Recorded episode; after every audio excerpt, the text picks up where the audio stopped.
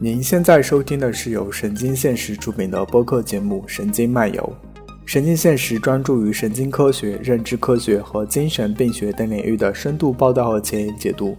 关注微信公众号“神经现实”，获取更多新鲜资讯。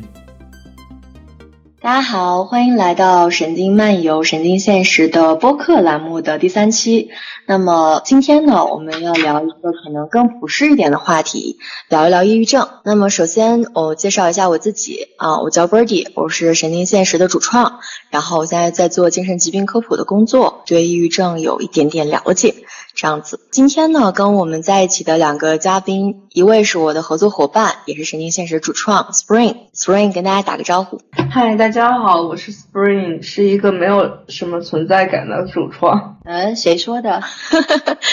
嗯，平时可能一直都处于幕后比较多，然后在神线中可能更多负责一些活动的一些策划和对接。以后会尝试着就是多浮出水面，跟大家多多互动。你跟我们介绍一下你在这个领域的兴趣度啊，包括你这么多年做这个工作。嗯，这么多年本职工作从事就是跟心理学相关的偏教育类的一些工作。那么在我的工作经验之中，就会发现很多的学生吧，他们的这个抑郁症的一个得病率的话还是蛮高的。呃，所以抑郁症的这个低龄化确实也是我最近几年的一个非常非常直观的一种感受。嗯哼，OK。所以我们今天的第三位嘉宾，然后是《今天现实》优秀的译者和原创作者啊，Vina。哎，大家好，我是 Vina，是我们神线的译者和原创作者，目前也是上海交通大学医学院神经生物方向的在读博士。在抑郁症方面，是身边有蛮多抑郁症的小伙伴儿的，对这方面是特别感兴趣，很好奇这是一个什么样的疾病，为什么会发生这样的疾病。OK，so，嗯，你觉得抑郁症是一个什么样的疾病呢？或者说你的了解？嗯，我觉得抑郁症它是一个很磨人的小妖精。一般我发现一个很好的规律是，能患抑郁症的人，要么就是想的很多。这个想的很多，大概是他的思维很好，然后还有一种，他就是一般很善良的人才会得这种病。我觉得可能这种人就太对世界太和善了，然后进而就伤害自己，所以才会患病。哎，Vina，你这个想法说明你真的是一个很年轻的小伙伴。你知道 B 站上的九五后和零零后普遍也会像有你这样的想法，就是得抑郁症的人可能都很善良，然后他们都是很就是无助，很就是对这个世界很就是对很没有伤害的这样一群人。所以 Spring，你觉得得抑郁症的人是什么样的人？嗯，刚刚的。说法让我会想到，就是抑郁症患者，他是那种内心的冲突和能量是指向自己的。嗯，就我们在看其他的一些心理类呃问题的时候啊，他的那种。嗯，他很作，然后他作天作地，他的那种能量可能是指向外界的，所以就是他会产生一些危害。然后抑郁症患者的话，就是我们如果从精神分析的角度去看待他的话，的确他的能量是指向自身的。至于说他是比较善良的或什么的话，这点上的话，我倒是持比较比较中立的一种一种看法吧。就是这点上，我倒是没有特别明显的一些感觉，这样。会不会有点不大友好？这个事情是这样的哈，就是抑郁症的话，它其实在它的发病的这个阶段，确实像 Spring 说，就是会比较低能量，然后更多可能它是指向自己的。比如说，就是在包括抑郁症患者在内的其他精神疾病患者，整个这个群体，他共情能力都是很强的。那么他其实遇到别人有什么问题、什么苦难的时候，他都是很乐意去帮助别人，然后也很能理解别人的痛苦的。像抑郁症患者，他在面对其他小伙伴的一些生活中的烦恼，或者其他的，甚至其他的抑郁症患者，他都会很明明白白的，就是劝别人的时候都特别明白，但是到自己这儿就会觉得自己什么都不好，会很负向。那么他自己很多能量都是向内啊，同时也还是共情能力很强的这样一种状态。但是说这个人群善良，我觉得可能就有点感性了，因为这个人群就跟其他的人群一样，是什么人都有的，有好人也有坏人，有穷人也有富人，他没有特别指向性的这种人群选择。嗯，对。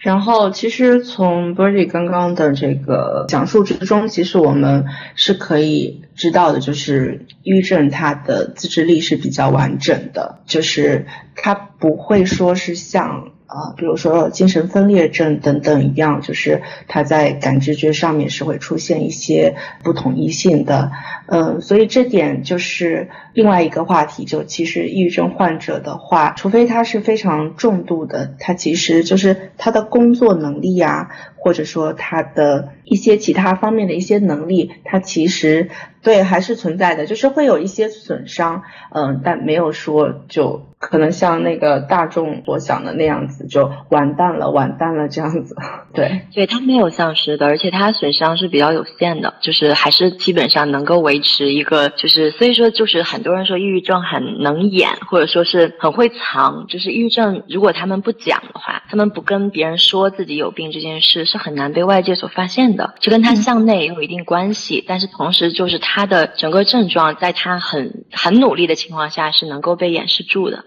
说到这儿，我就想到一个问题，就有些时候他可能这个能演都会骗到自己。像有的朋友，他可能情绪低落很久，但是他搞不清我自己到底怎么了。当有些人或者说，比如说我去提醒他说你会不会有抑郁症啊？你要不要去看看呀？他会觉得我不会有病的，我不可能有病。然后进而，就算他医生诊断了，他可能会不信任那个诊断。嗯，这个说的其实很普遍，因为很多就是抑郁症患者，在我接触的过程中，他们其实是真的不知道自己怎么了。他们在没有就是真正去看病，或者说真正就是有人戳破这件事之前，包括他其实就是自己也不知道。有些人抑郁症，他其实不只是心境障碍，他其实还有躯体障碍啊，或者说他只有躯体障碍。那么这个时候，包括很多情况，就是就算他有很严重的这种，就是很抑郁、很就是这种心境障碍的状况哈，内心很痛苦，然后很丧，他也不知道就是自己是怎么了。有些人是直到自杀也不知道自己发生了什么的这样一个状态。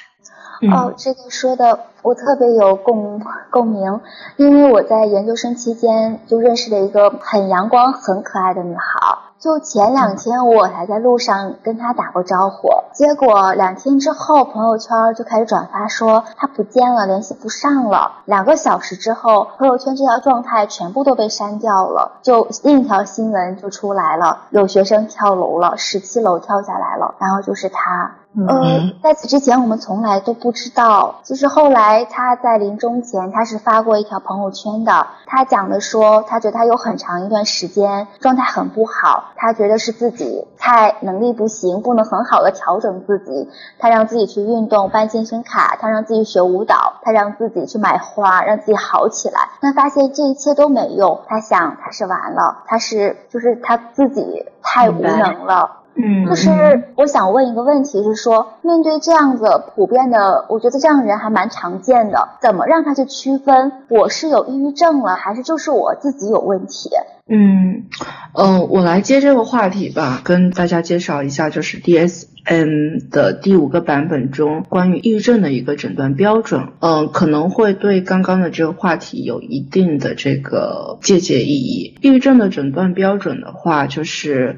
嗯，它首先在同一个半个月左右或两周左右的时间之内，出现五个或以上的，我等一下会讲到的一些症状，并且表现出跟它原先的。一些功能状态相比较有比较明显的一些变化，那么这个症状之中呢，至少有一项是要包括，就是他心境是非常抑郁的。那么第二点就是他在平时比较感兴趣的一些事情上是丧失兴趣，或者说是失去了一些愉悦感。像我接触过的个案之中，就比如说有呃过去很喜欢看电视呀，然后现在就是再好看的电视剧，他可能就提不起精神了。那这些症状就是包括第一点，就是几乎每天或每天大部分的时间都是心境抑郁的。那么这种它可以是他主主观上报告的，比如说他主观上会说到每天都非常的悲伤，非常的空虚，非常的无望，或者说是绝望，看不到未来等等，也可以是就是说他身边比较亲密的人观察到的。就比如说，呃，一个母亲可能她看到自己的孩子，呃，每天大部分的时间就是无缘无故的会开始流泪等等。那么，嗯，第二点就是几乎每天和每天大部分的时间，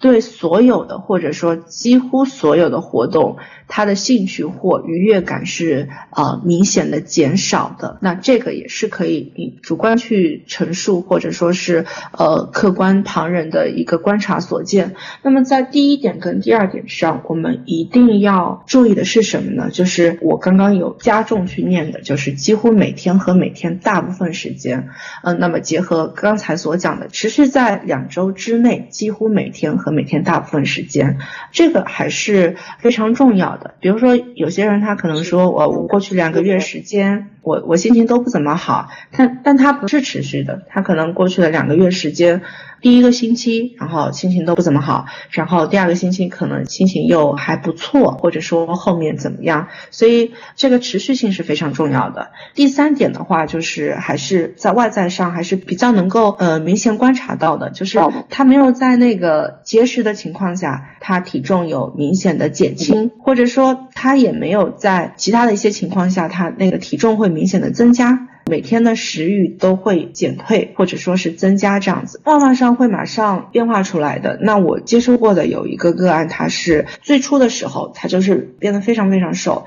身高有接近一米七左右，然后是个女生，她的体重，嗯，在一开始的阶段，她就瘦到只有七十几斤，而且这个瘦是非常快速的瘦下来，根本就不是正常的那个节奏。这种的外貌，他可能比如说，因为他整个能量很低嘛，没有心思去。打理自己，然后没有办法去洗漱啊，他整个人看着要比平时憔悴，起码是要憔悴，甚至是邋遢。嗯嗯，对对，邋遢这个词非常的精准啊。然后嗯，甚至可以说是什么呢？就是我有看到过，就是个案他的状况是这样子的，他第一眼让我看到就是，哎，这个人怎么脸这么黑？就是会有那种感觉，就好像有一个阴云就笼罩在他的身边这种感觉，这个还是蛮形象。的一种比喻，然后我继续讲第四点。第四点就是他几乎每天都失眠，或者每天都睡眠过多。然后无论是他的失眠，或者说睡眠过多带过来的感觉，都是浑身乏力的这种感觉。前面可能还比较好理解，然后后面的睡眠过多啊，有些就是像我们正常的群体，可能睡眠稍微多一点，反而会觉得精神比较饱满。但是对于抑郁症患者来说的话，他睡多了，无论睡多少，他都觉得没有力气，然后这种没有力气可能使他没有办法从床上起来正常的学习、工作等等。然后下一点是，就是几乎每天都精神运动性的激越或者说是迟滞，就这个怎么去形容呢？就是有点像这个，就你会觉得说，你看到他这个人会觉得说他好像反应特别的慢啊，有点像这个《疯狂动物城》里面的那个，嗯，我一下子，对对对对对，就他，就是下一点就是几乎每天都觉得疲劳或者说精力不足啊，这点倒是。呃，很多很多人倒是都有，但所以这点是要结合其他几点。所以就是对，嗯，这些症状里占了五样才算确诊的抑郁症。对对对，后面还有几点，就是我接下来要讲的这一点是非常重要的，就是第七点，几乎每天都感到自己毫无价值，或者是过分的、不适当的感到内疚。就这点是非常重要的，这点也是抑郁症患者，嗯，我们都知道他的一个自杀率在精神性疾病中相对来说比较偏高，这一点的话是跟他的这个自杀意念至少是直接相关的，他的这个感到自己毫无价值，或者说是过度的去感到内疚的话，也是跟他就是认识到。好像，嗯，这个事情也没有什么大不了的啊，我也没有必要在这个事情上过多的纠结啊。可是我就是觉得啊，好像我一直都开心不起来。可能可能这个事情已经不是因了，因果的因，然后它依旧就是持续性的这个，像我们上面所说的这些症状等等，然后他会觉得自己很没用，就是为什么我不能够像其他人那样子，就非常简简单单的就开心起来啊？为什么我不能像？所以他会觉得自己毫无价值。对我们前面说的负向思维是吧？嗯，他会觉得自己的就是，比如说，就是普通小伙伴没有生病的小伙伴，他的认知可能是在一个水平线上。那么，抑郁症的认知可能对自己的看法呀，然后对自己的整个的这个宏观，包括微观的各方面的这些东西，都比这个水平线要往下很多的一条线上这样子。嗯，这个说法的话，可以解释一部分，倒不是说非常的全面，非常的绝对，或者说非常绝对吧。在我看来的话，就是处在这个阶段之中，非常的就是说低于正常的水平的话，呃，这个形容有有些苛刻，因为我觉得接触过来的一些个案之中，他会给到我这样的感觉，就是在处在这个阶段，他挺困难的。但正是因为这样的一个阶段，会让他对自我和生命的探索和思考，就是达到他此前人生中从未到达过的一个高度。哇，这一点好认可。这个东西它确实就是你在经历了以后，就是不管是你的共情能力，然后你经历了这个以后，你对自己的认识其实都往往是更深刻的，因为你其实有了一个痛苦体验以后，你其实是对自己各方面的认知和嗯挖的都更深了一些。但是你理解错了我的意思。我说的这个是认知，就认知的水准。比如说，嗯，没有生病的小伙伴，他是觉得就是，比如说我现在的状态是在一个什么程度，然后我的学习成绩、我的工作程度、我的社交，然后我的各方面是在一个什么程度，他这个基本上这个认知是跟他自己的这个实际情况是符合的。但是抑郁症小伙伴呢，他的认知是要比自己的实际情况低很多的。比如说他的内疚感，包括你刚才说的第七点，他的整个的认知是偏低的，对自己的评价各。方面都要偏低很多，他会觉得我怎么这么没用啊？就像刚才 Vina 说他那个自杀的小伙伴一样，就他正是因为他这个认知偏低，才会导致了他最终选择去自杀。就自杀成功的人里，有百分之九十是精神疾病患者。那么抑郁症患者在选择自杀的时候，为什么说在我们工作人员的干预范围内？是因为就是我们是觉得他的认知是不在他应该有的那个水平线上的。如果他嗯觉得我我自己是什么状态，比如说这个人可能真。的很丧，真的很很惨。那他觉得自己惨，那他是正正常的。那么如果说他的状态是比较在大家中之中，就是学习成绩各方面，包括他在上学，他的学习成绩，他的就是整个的社交，包括他的生活，都处在一个比较平稳的这样一个状态。但他觉得他自己特别特别惨，那这个可能是抑郁症的症状。我说的是这个水平线这个偏低。嗯，那我可能要插一下是什么呢？我可能觉得你刚所用的就是对自呃认知水平偏低这个这个说法，可能需要调整一下。那因。应该是就是说对自我的认知，对自我的一个评价，对，就是对自我的认知以及评价是可能啊，在很大情况下是低于他的一个实际的一个表现这样子。就比如说他其实可以考八十分的，或者说他考了八十分，但是在他的那个呃认认知中，可能就觉得自己怎么怎么没用啊，呃等等之类的。为什么没考一百分？好，这可能是另外一个话题了啊。嗯，我现在就想就着你这个话题啊，我想问一下，说，那我就是这样一个认知偏低的人，就是对我自己认知偏低的人，然后我就喜欢争强好胜，那我总希望说我自己，我我也相信自己有那个能力可以做得更好，但是我现在就没有做到更好。那但这件事情会让我很难受，或者说，我就是觉得像我的那个朋友嘛，然后说我可以让自己通过调节，我应该有这个能力去买花去运动，让自己好起来，但是我却做没有做到，我该怎么办呢？我可怎么？维娜这个话那个提醒了我，就是我们两个都没有回答他的问题，他最开始刚才的问题其实是。就是怎么甄别自己到底是有抑郁症，还是说自己本身就评价，或者说就是自己的人格啊，或者说在性格这方面的问题。然后另外就是，如果我知道了我这个问题以后，我该怎么办？对，那现在就是说，其实我们关于他的一个症状的话，我们还并没有讲完，所以可能需要就是把后续的几点讲完之后，才能更好的去回答你这个问题。OK，刚刚讲了讲了七点，然后他的第八点就是。几乎每天就感觉思考能力是在减退的，或者说不是感觉，就是他的实际就是存在的，他的思考能力减退，或者说注意力不集中，或者犹豫不决等等。然后我觉得这个症状的话，其实可能也刚好可以对应就是刚刚的这个困惑，因为的确就是这种能力是存在减退的。然后以及第九点就是反复的出出现轻生的一些念头，或者说是反复的出现就是没有具体计划的自杀意念。或者说是有某种自杀企图，或者说是有某种实施自杀的特定计划。然后第九点也是我们平时在做就是自杀的危机干预之中的访谈之中啊，就是会根据这一点去做一些鉴别这样子。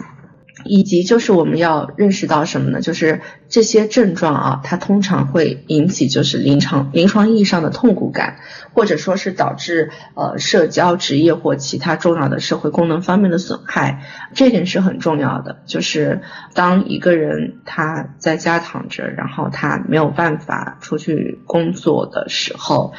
呃，然后再结合以上的症状啊，五点以上，那么他抑郁症的这个可能性是非常高的。那么以及最重要的就是，我们需要有一个非常清楚的一个认识，就是以上的这些些症状，它不是说你生理上的一些躯体性疾病造成的，或者说它也不是说一些药物造成的，就是排除这些例外，然后结合以上的这些，如果说很多都能对得上，而且。是呃有持续的两周及以上的一些时间的话，那么可能考虑说有抑郁症这样子，这个就是可能能够比较好的回答你刚刚的第一个问题，怎么知道自己是持续性的只是心情不好啊，而不是说是抑郁症。嗯，得了，就是有这种情况，然后有这种负向思维，包括可能就是知道自己有抑郁症，那该怎么办？是的。嗯，我觉得这个时候第一步就是要就医，非常重要，要就医。对，然后你需要去综合医院的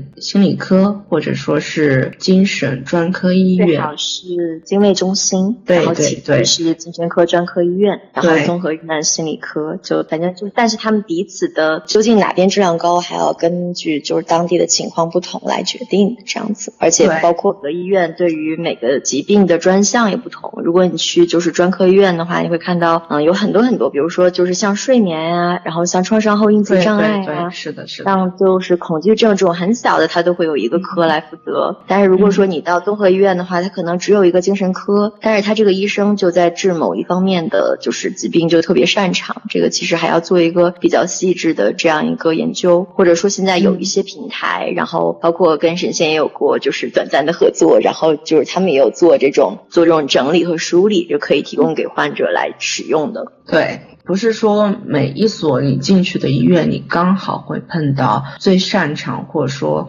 最好的那个医生。但是跟一些江湖上的一些流传方法相比较的话，去正规的医院寻求及时的救助，这是我们可以做的最好的一种应对疾病的方法。是的，但是我要插一下，是说在实际的实践过程当中会有这样的现象，就是你真的到了精神卫生中心，就比如说上海的精神卫生中心就已经很好了，但是你到了那里面去之后，医生也只是给你做了简单的量表，而后就判定你有病与否，然后就开始进行了一个开药这件事情，在这个过程当中，很多患者他跟医生之间的沟通。或者是信任没有建立，患者他没有觉得我能信任这个医生。你做的些量表能说明问题，他不觉得他不觉得量表是一个足够的诊断。那包括说我们在日常生活中，在百度上可以随便找到一些抑郁量表去做了，那我也会觉得我有抑郁潜质啊。那我是吗？这个事情是这样的，丽娜。就是这个医疗条件，它在使用的时候，它其实是都会看每个人的这个整个的情况的。我们先从这个医疗条件和这个就是整个硬件上来说哈，一会儿再跟你说，就是这个医生的这个给每个患者的时间和信任度的问题。那么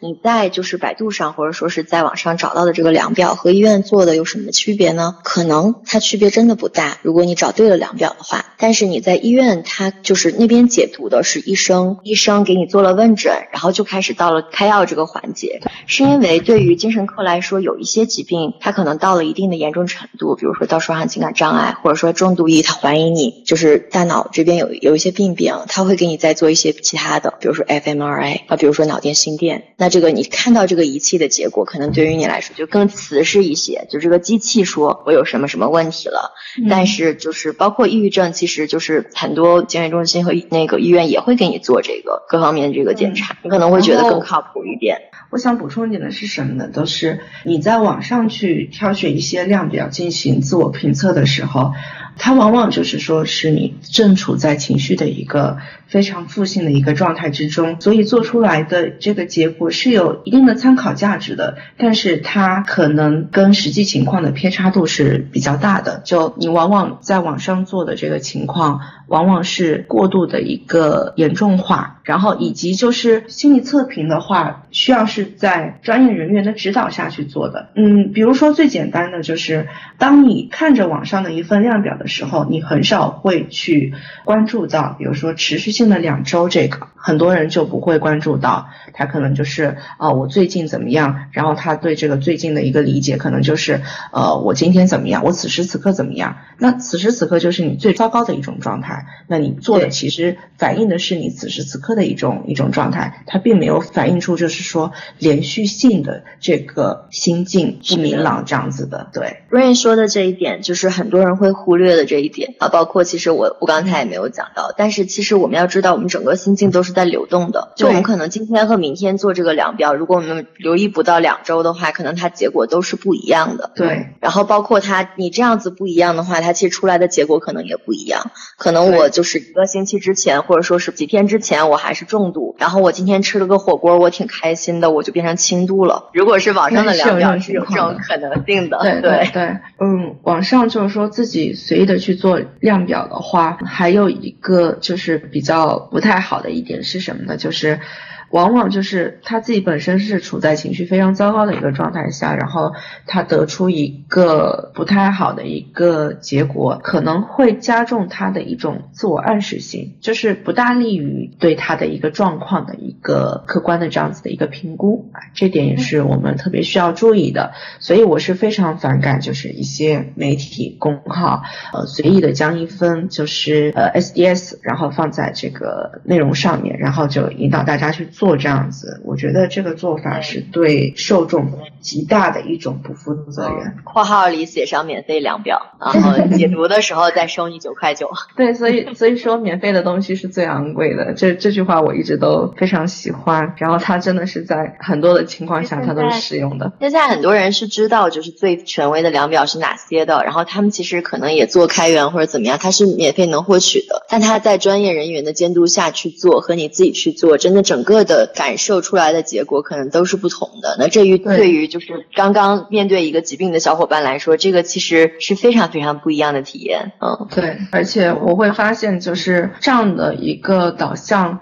其实受影响的群体最大的是谁呢？就是我们的青少年群体。他们很喜欢一些嗯新兴的一些东西，一些新兴的一些概念或者什么的，所以他们就是会很容易在没有专业人士的一个陪同下，然后去进行自我评估，然后自我评估之后，然后对他们后续的一些学习，呃，一些生活会产生比较大的一些影响。对对对。然后我还发现，尤其是在这些青少年群体，在年轻的人当中，他们常常有特别多的顾虑。比如说，我今天去看了心理医生了，那我的学校会不会知道？我的家长或什么会不会很在意这件事情？我今天去医院看了精神病，那我以后怎么和我的同学去相处？他们怎么去看待我？所以我身边确实有朋友，他在工作上他就已经不能工作了。我说你该去看医生，他说我不要去。但是你说的其实已经不是青少年群体了。我其实想想插一句话没有插上，就是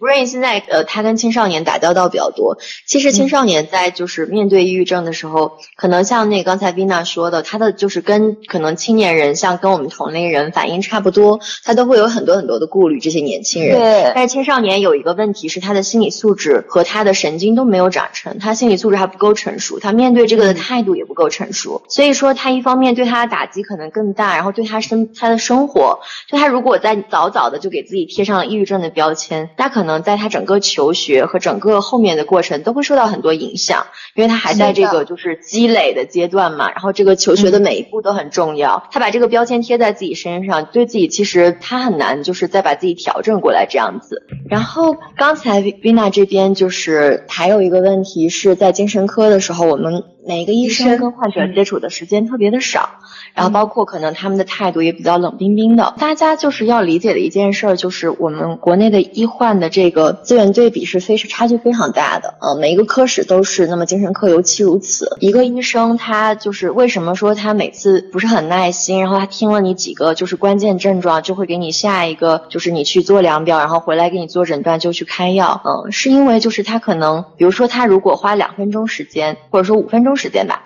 来面对你这一个患者，然后这一个号。那他是着急去叫下一个，因为他这一个上午可能要看一百个、二百个号。所以说，这个这个阶段的话，你其实没有办法说完全要求医生做到一个一个人脑嘛，他做到一个绝对客观，或者他做到跟，嗯，就他上看一百个、二百个，他对你的态度多么的友好，多么的友善，其实对他来说其实也蛮困难的。但是在我们这边来看的话，其实患者因为你第一次面对这种事情，或者说甚至我可能第二次、第三次去，我还是有很多的就是心理障碍，我有很多问题都没有得到解决。然后我面对他的时候，我很害怕，然后我听到他那些话，我又觉得就是一点也不提及，就是让我没。有这个继续好好吃药的动力，那其实这些问题就是都是现在国内这个精神科呃这方面面对的很多这样一些问题。那么这样一些问题，我们现在怎么去解决呢？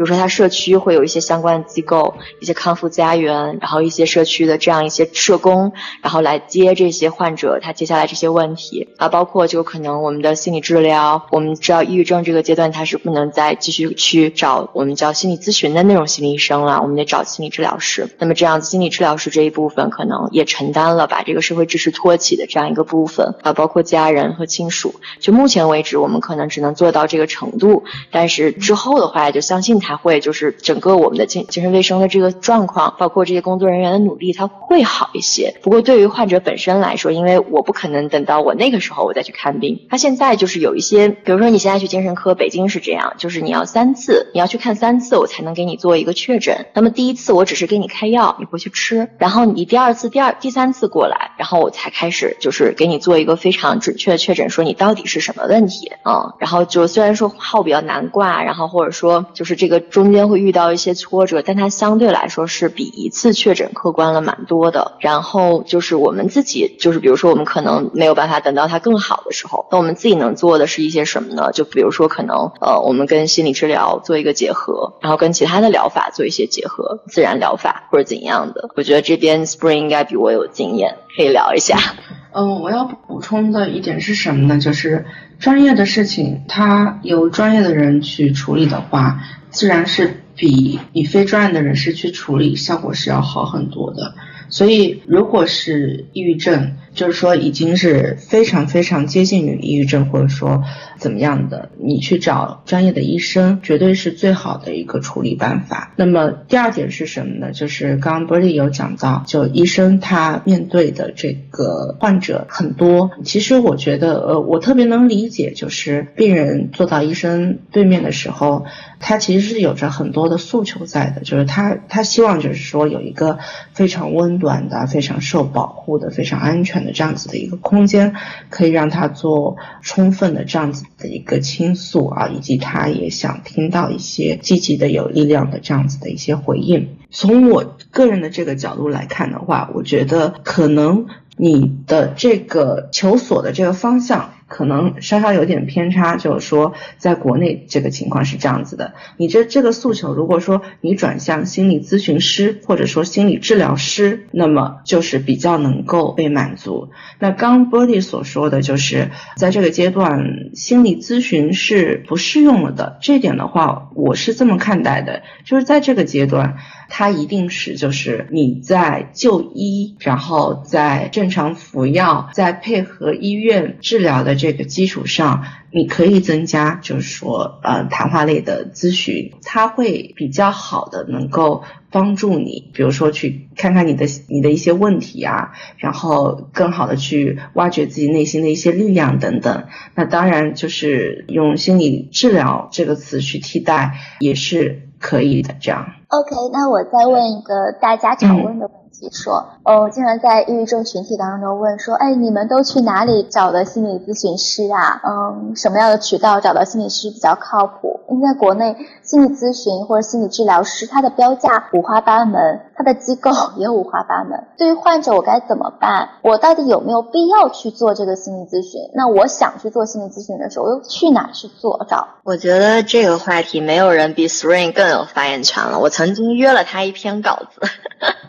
就如果你有抑郁症，然后你想找一个心理咨询的话，它的一个前提就是你一定是要去医院看过医生，然后配合院方的这样的一个治治疗的这样子的一个基础上，然后。辅佐性的去找心理咨询，我觉得是 OK 的啊。那我们怎么怎么样去找呢？或者说去什么样的渠道去找呢？最好的推荐就是推荐，可能是同一家医院，然后他的心理咨询科，或者说呃有时候是叫心理治疗科。那么在这个科室中是有一部分医生他专门做心理治疗或者说心理咨询的，在。这个科室之中，就是在这部分的医生，哎，你跟他这个谈话，或者说其他的一些艺术性治疗等等这样的一个过程之中，刚刚大家所提及到的，就是面对一个医生的时候，希望能够得到的那些关于爱啊、关于认同啊、关于安全啊、关于积极回应啊这些，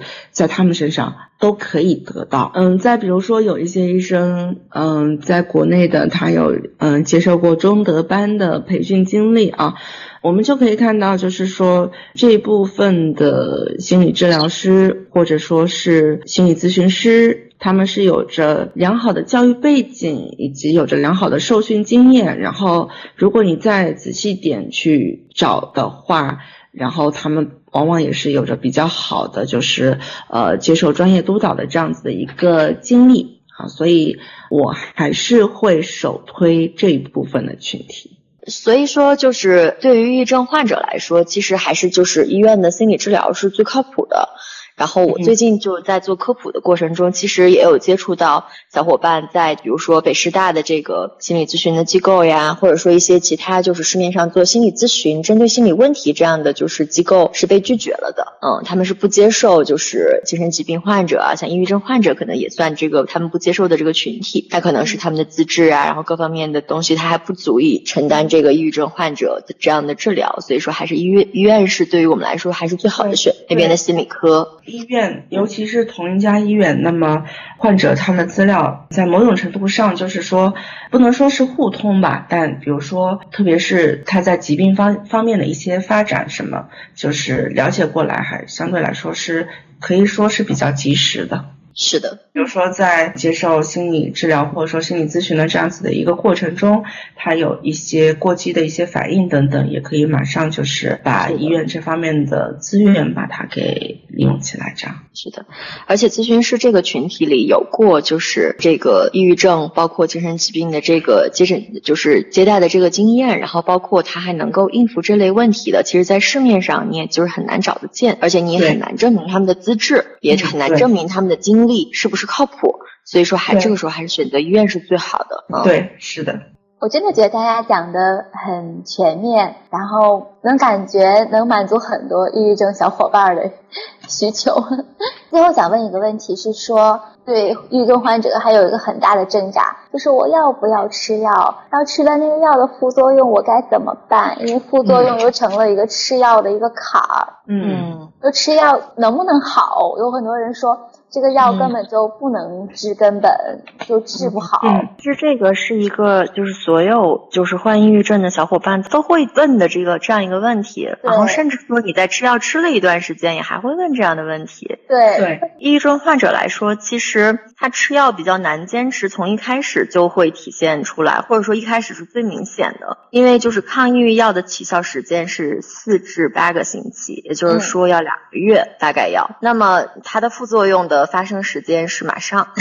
所以你吃了药以后，你会可能至少有一个月到六个星期的时间，你是只能感受到副作用而感受不到药效的。那这个时候的话，其实像我们之前有聊到这个医院啊、医生的这个情况，你又没有办法及时跟医生做一个沟通的话，其实就有可能把这个就是服药的这个过程就放弃掉了。那么就是包括他其实可能还没有体验到药效，他可能就觉得这个东西对我没用。那他否定的其实他不是这一种药，他否定的是抗抑郁药这个群体，它对它都没有用。但是其实抗抑郁药有非常非常多的种类，就我们现在就是应用最多的是 SSRI 和 SSNI，就是去甲肾上腺素，然后和这个包括 SSRI 是五羟色胺，对，在在摄取抑制剂。那么这两种其实是目前应用的最多，然后第属于就是第三代抗抑郁药物。然后那，前面其实第一代有单胺，然后第二代其实还有一些就是四环三环类的药物。嗯，那么现在就是整个抗抑郁药的情况，它是变得就是副作用越来越小了的。然后嗯，其实我们现在体体会到很多就是副作用这样子，可能有一些比如说白天嗜睡，我没有办法正常的工作，就是学习，包括有一些可能就是很严重的恶心、呕吐这样的一些情况。其实对针对这些副作用，就是每一种都有很多办法。对，比如说从药物的这方面来看的话，就是你可能呃可能换一个时间去服药，然后把一些药物的就是这个量降低，或者是加增加，然后或者是增加一些针对副作用的抑制剂，然后或者是去找医生让他给你换一种抗抑郁药。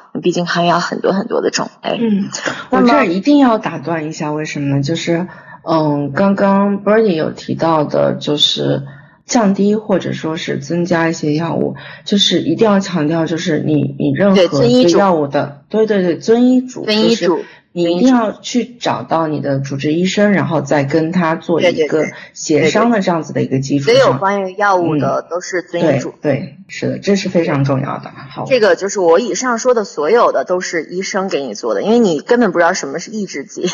对你也不知道这个药物在白天吃晚上吃的区别，你也不知道早上吃晚上早就是你是饭前饭后的区别。比如说像恶心的话，你其实就可以就是在吃饭之后，呃，吃饭吃饭之后再吃这个东西。有可能不会影响你进食，然后包括就是其实很多就包括口干，然后包括就是嗜睡，就是嗜睡的话，你可能需要把它白天如果你就是很难就是也维持下去的话，可能需要找医生问问可不可以就把它调到晚上去吃这样子。它其实有很多很多的解决办法。那么就是包括这个药，它的副作用其实是有限的，而且就是其实它不是在每个人身上的体现都是一样的。可能在你身上这个多一点，在他身上那个多一点，但是总体来说的话，它其实会在就是你最开始服药的几个月之内，慢慢慢慢的减小，然后等到就是整个适应过来以后，你其实可能就 barely feel it，你可能就感觉不到它了，你就感觉不到就是这个副作用的存在了，你已经就完全适应掉了，然后它也就是它其实在你身上也就是越来越小了，然后可能后面慢慢的减减药的过程中，它就基本上就真的是感觉不到了。而且它其实就是你除了需要定时做一些，比如说肝功，然后就是像那个肾功，然后包括甲状腺这些检查以外，其实它整个对身体的伤害都是比较微乎其微的。所以说副作用这关过了以后，其实就是药物对你的药效的问题。这个药效的问题，我们可以再开一篇再来谈这个问题。不过就是总体来说的话，就像 Spring 之前说的，就是去就医，然后首先去选择服药，这个是最正确的路。对对，就是专业的事情交给专业的人去做。对，嗯，而所以这个话要强调再强调，就是如果医生他没有说建议你服药的话，你不用上赶着说，医生我这晚上睡不着什么的啊，你给我开点药，嗯，他也没有必要的。如果医生那边对，建议服药了。那么根据医生的开药，然后就是遵医嘱。对，所有的药物的调整，包括你的抑制剂，包括跟你其他的，比如说你其是不是有其他的生理疾病，然后再服的药，彼此会不会冲撞，这些其实完全是就是要跟医生做一个非常充分的沟通。然后就是千万不要擅自停药减药，这个非常严重，很可能会引起复发。对，所有的罪要白遭一遍，然后重新再遭一遍，这这是很遭罪。就是刚才其实有说，嗯，因你去就医，他其实不只能给你开药，他其实还有一些其他的办法，比如说物理治疗，就是医院和医生总会给你更多的办法，所以说还是要先去就医，然后医院医生会选择适合你的方法。我可能还要补充一点是什么呢？其实，嗯，对于抑郁症患者来说，当他处在这个持续性的这个抑郁状态之中，你可以做这样的想象，就是你的你的机体本身就是处在一种所谓的副作用状态之中，药物是拨乱反正。对，这是我需要补充的一点。因为其实你整个就是像我刚才其实有提到，就是你对自己的这个评价都可能偏低，然后整个你对自己的认知都还是偏低的。药物其实是保证你在生生理上，其实它把你往回拨了，然后这样你自己再去做一些心理上的，或者说自己的这个各方面行为和认知上的调节，就是或者说可能就会更顺很多。对我们今天还没有讲到说就是抑郁症。他的一些生理上的一些一些变化啊，那么波莉要不要补充一下？就是抑郁症包括其他精神疾病都有一些躯体症状，比如说就是可能会背痛，然后腰痛，然后偏头痛，然后心脏这边绞痛，肩膀就是就是我们平时就是劳动比较多的这个肩周这边也会痛。那么这些躯体症状可能是和你的这个整个的，就是情感的这个，包括你就是认知啊，都是伴发在一起的，就是它是结合在一起的。你感觉自己很丧，同时你会有这种躯体上的症状。那有也有一种就是是抑郁症叫隐匿型抑郁症，就是它只有躯体的上面的这个症状，然后没有这个心境上的这个问题，就是他感觉不到自己丧，他只是浑身痛而已。那么这种就是这是另外一个话题了。不过这种就是如果说大家感觉到各种这种我刚才说那些部位会比较痛，然后就是在医院的其他科室轮了一圈，然后又没有发现问题，这个时候可能可以去看看精神科是不是有抑郁症的问题。嗯，我觉得嗯这问题就应该差不多了吧。对我刚刚就是觉得差不多了。是的，我们今天说的已经蛮全了，但是大家要知道，我们在一个小时的时间，其实没有办法给任何一种精神疾病呈现一个比较全面的面貌。包括抑郁症，我们有非常非常多没有说到的点。然后，如果说真的有这种疾病，其实还是需要对自己就是再更多的去了解一些。市面上有很多就是比较成熟的书籍啊，或者说是跟医生，或者说各种渠道再多去了解很多信息。就是因为我们时间非常有限，我们没有办法给大家做一个很全面的呈现。然后可能也有很多没有。说到的点，然后也有可能有一些不足，就大家就多多包涵。然后那我们就下一期神经漫游再见，好吧？对，希望就是这这不是那个神经现实这个神经漫游系列里面最长的一期，希望里面后面还要更长。OK。您刚刚收听的是神经现实旗下的播客节目《神经漫游》。神经漫游意在漫游神经与认知科学之领域，揭示认知表象与内里之趣味，由此连接业余与大众之智慧。我们强烈推荐您使用泛用型播客客户端收听我们的节目，这是第一时间听到节目并得到完整资料的最佳方法。搜索“神经漫游”，你也可以在网易云音乐、喜马拉雅、哔哩哔哩、Each FM 和 Spotify 等平台找到我们。